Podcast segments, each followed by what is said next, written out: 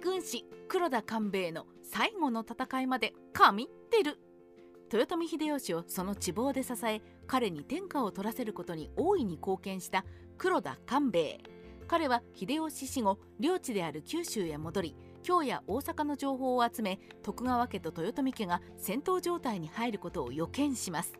嫡男である長政は家康に味方することを決めており官兵衛も家康に味方するためにいろいろな工作を行っておりました。そして東の徳川家と西の豊臣家が対立する時がやってきます。この時官兵衛は前もって準備していた兵士を率いて九州地方を駆け回ることになり生涯最後の戦を行うことになるのです。東西対立激化。その時官兵衛は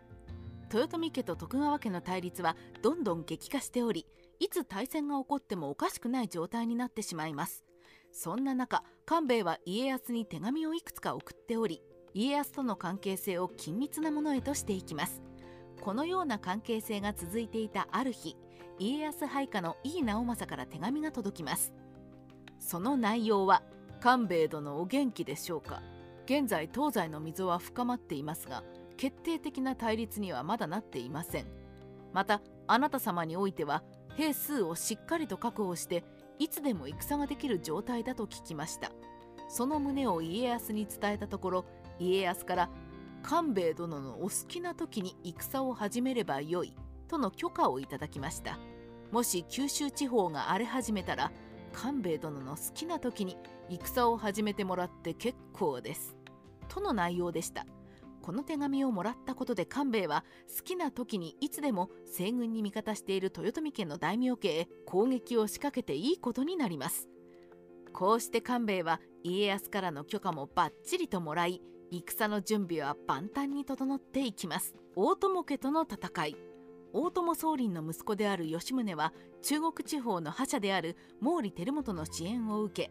細川家が領有している木月城へ攻撃を仕掛けます。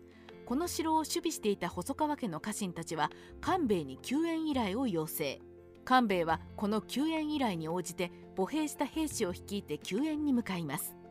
石垣原の戦い。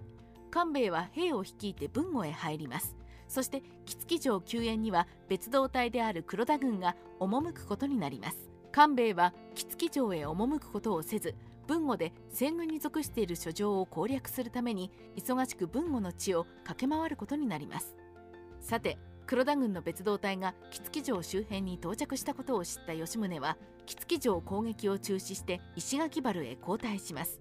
この地は大規模な合戦をすることに向いている地形であり大友軍はここに陣を敷いて黒田軍を待ち受けます。黒田軍は木月城の兵を合わせて石垣原へ向かいこの地で激戦を繰り広げることになります。開戦当初黒田軍は大友軍の優勝である吉弘宗行率いる大友軍に苦戦。黒田家の諸将や細川家の武将が多数討ち取られてしまいますが黒田家の家老である井上幸房が宗行を一騎打ちで討ち取ったことをきっかけに大友軍は総崩れになっていきなんとか勝利を得ることに成功します。この報告を知った官兵衛は大いに喜び別動隊の諸将を褒めたたえます。九州地方を席巻官兵衛は石垣原の戦いが終わった後豊前小倉城久留米城を攻略。そして軍を率いて筑後柳川城の立花氏を降伏させ肥前鍋島氏を味方につけます。その後彼は西軍に属していた小西行長の居城である宇土城を攻略した加藤清正と合流。こうして九州の大半を手に入れた官兵衛は薩摩の島津家へ攻撃をするべく南下を開始します。しかしここで徳川家康から攻撃を中止するように命令が届くと彼は連合軍を解散して戦をやめて領地である中津城へ帰還することになります。戦国史ライター黒田蓮の独り言。黒田官兵衛は九州の大半を手に入れることに成功するも徳川家康に停戦を呼びかけられたため戦を中止して帰国することになります。彼が九州地方のほとんどをその支配に収めることに要した期間は4ヶ月程度です。